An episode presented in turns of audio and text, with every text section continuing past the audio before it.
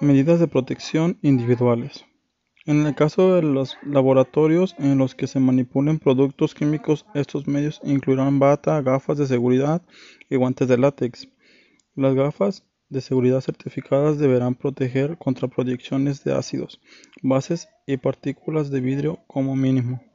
Deben existir en el laboratorio otros medios personales de protección tales como guantes de protección específica para ácidos y bases concentradas, para trabajos con nuestras muestras a temperaturas extremas, para protección contra mordeduras de animales de laboratorio, etc.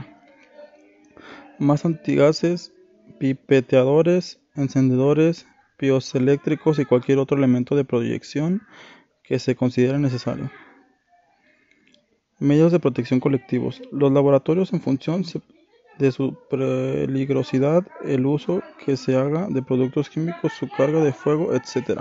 Deben disponer de vitrinas extractoras de gases, duchas de seguridad, lavaojos, extintores, mantas infugas, puertas resistentes al fuego y botiquín. Asimismo, deberán contar con iluminación de emergencia, megafonía y pulsadores de emergencia. Además de extintores, deberán existir próximas a laboratorios bocas de incendio equipadas con manguera BS. En incendio. Estas indicaciones tratan de evitar el riesgo de incendio en el laboratorio. El responsable del laboratorio informará la situación de los extintores, bocas de incendio equipadas con manguera, pulsadores de emergencia, mantas sin fugas, duchas y lavajos existentes en el laboratorio. Se le facilitará al trabajador una copia de normativa de seguridad. Solo se autoriza el almacenamiento de vidrio del tamaño igual al inferior a 2 litros. Los envases de tamaño superior deben almacenarse en armarios infugos, almacenes o en los búnkeres exteriores. En cualquier caso, las cantidades máximas de disolventes inflamables en cada laboratorio, incluyendo los contenidos en armarios infugos y almacén anejos, será de 350 litros. En explosión. Para evitar el riesgo de explosión, debe ser procurar todas las operaciones en las que exista riesgo de explosión. Trabajo con peróxidos, ácidos, sales de dianóxido, diazometano, percloratos y ciertos oxidantes. Se realizarán con protección adecuada para las personas, en vitrina con pantalla protectora y al menor escala posible. Las responsables del experimento informarán a los demás miembros del laboratorio de riesgo antes de comenzar a trabajar con el producto potencialmente explosivo. es necesario responder inmediatamente cualquier unidad de vidrio rota o que haya sufrido un golpe fuerte, aunque no se aprecie rotura o grieta a simple vista. Debe apretarse especial atención a los operadores realizadas a presiones inferiores a la atmósfera, o vacío, o altas presiones. Se recomienda realizar estas operaciones en vitrina. Ingestión. Prevención de la ingestión en productos peligrosos. Está prohibido comer o beber alimentos en el laboratorio. No probar jamás un compuesto químico tóxico o de propiedades desconocidas. No pipetear nunca con la boca. Se deben utilizar siempre pipeteadores manuales. No debe tocarse los ojos, el pelo o la cara con las manos sin haberse lavado inmediatamente antes. Es obligatorio lavarse las manos después de abandonar el laboratorio. Absorción a través de la piel. Prevención de contactos y absorción a través de la piel. Se aconseja no tocar ningún compuesto químico con las manos. Es conveniente utilizar espátula para trasladar sólidos. Utilizar guantes látex cuando se manipulan productos tóxicos y o peligrosos excepto cuando se detenga encendida la llama del mechero. Muchos disolventes usan la grasa de la piel. Otros compuestos producen picores, irritación, alergias, etc. Utilizan guantes más impermeables de neopreno. El manipular ácidos, bases concentrados o productos químicos muy tóxicos, derivados de mercurio, arsénico y selenio. Inyección subcutánea y cortes. Prevención de cortes y punzaduras. Mantener el material de vidrio limpio con cantos pulidos y en buen estado. Reponer inmediatamente cualquier unidad rota o que haya sufrido un golpe fuerte, aunque, no se aprecie rotura o grieta a simple vista.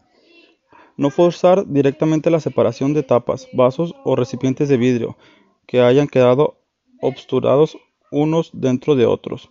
No se debe abandonar agujas hipodérmicas y objetos punzantes y cortantes contaminados sobre las mesas de laboratorio. Estos deben eliminarse en recipientes especiales, recipientes amarillos, rígidos que mantienen el contenido inaccesible. Inhalación. Para evitar inhalaciones productos peligrosos, seguiremos las siguientes recomendaciones. No se debe oler directamente ningún producto químico a menos que los profesores lo indiquen expresamente. La inhalación de, disoluciones de algunas sustancias tóxicas a temperatura de ebullición es también peligrosa. La manipulación de, productos tóxicos o peligrosos se realizará siempre en vitrina con el sistema de extracción en funcionamiento. Se asegurará que la ventana de la vitrina se halle lo más baja posible para aumentar la eficacia de la extracción y minimizar el riesgo de inhalación, incendio y explosión. Quemaduras por contacto. Para evitar las quemaduras por contacto se deben observar las siguientes recomendaciones. Se recomienda utilizar encendedores piezoeléctricos largos para el encendedor de mecheros. Nunca se debe emplear cerillas, encendedores de bolsillo. Se recomienda comprobar el enfriamiento de los materiales, particularmente de vidrio, antes de aplicar directamente a las manos para cogerlos. Utiliza pinzas para sujetar tubos de ensayo durante su calentamiento en el mechero. Utiliza guantes de fibra térmica artificial, no de amianto, para manipular recipientes en estructuras, hornos, etc.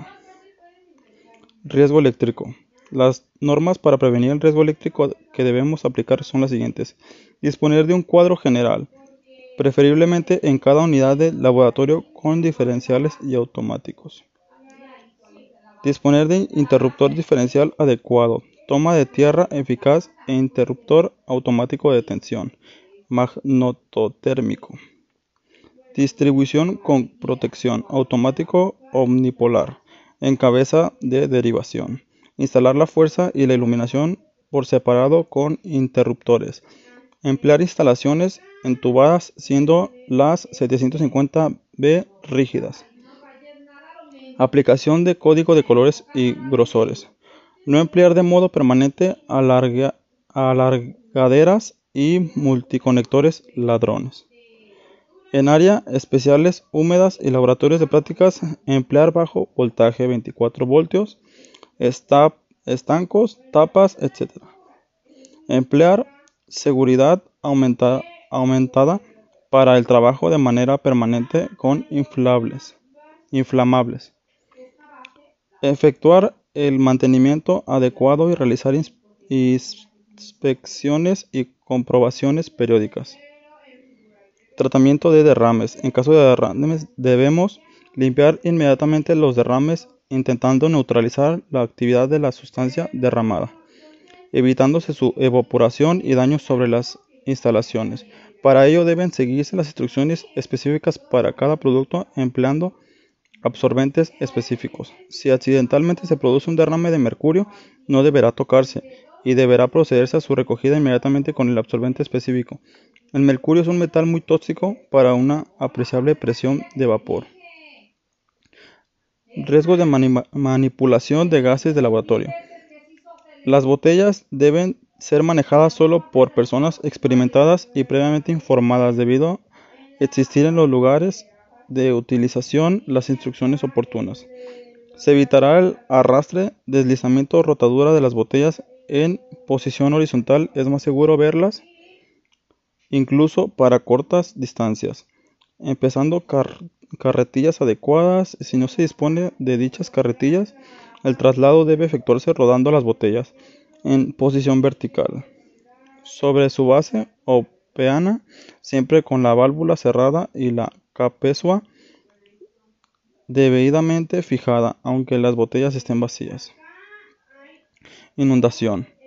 Para minimizar el riesgo de inundación, se evitará dejar sistemas de refrigeración por agua abiertos durante la noche y fines de semana.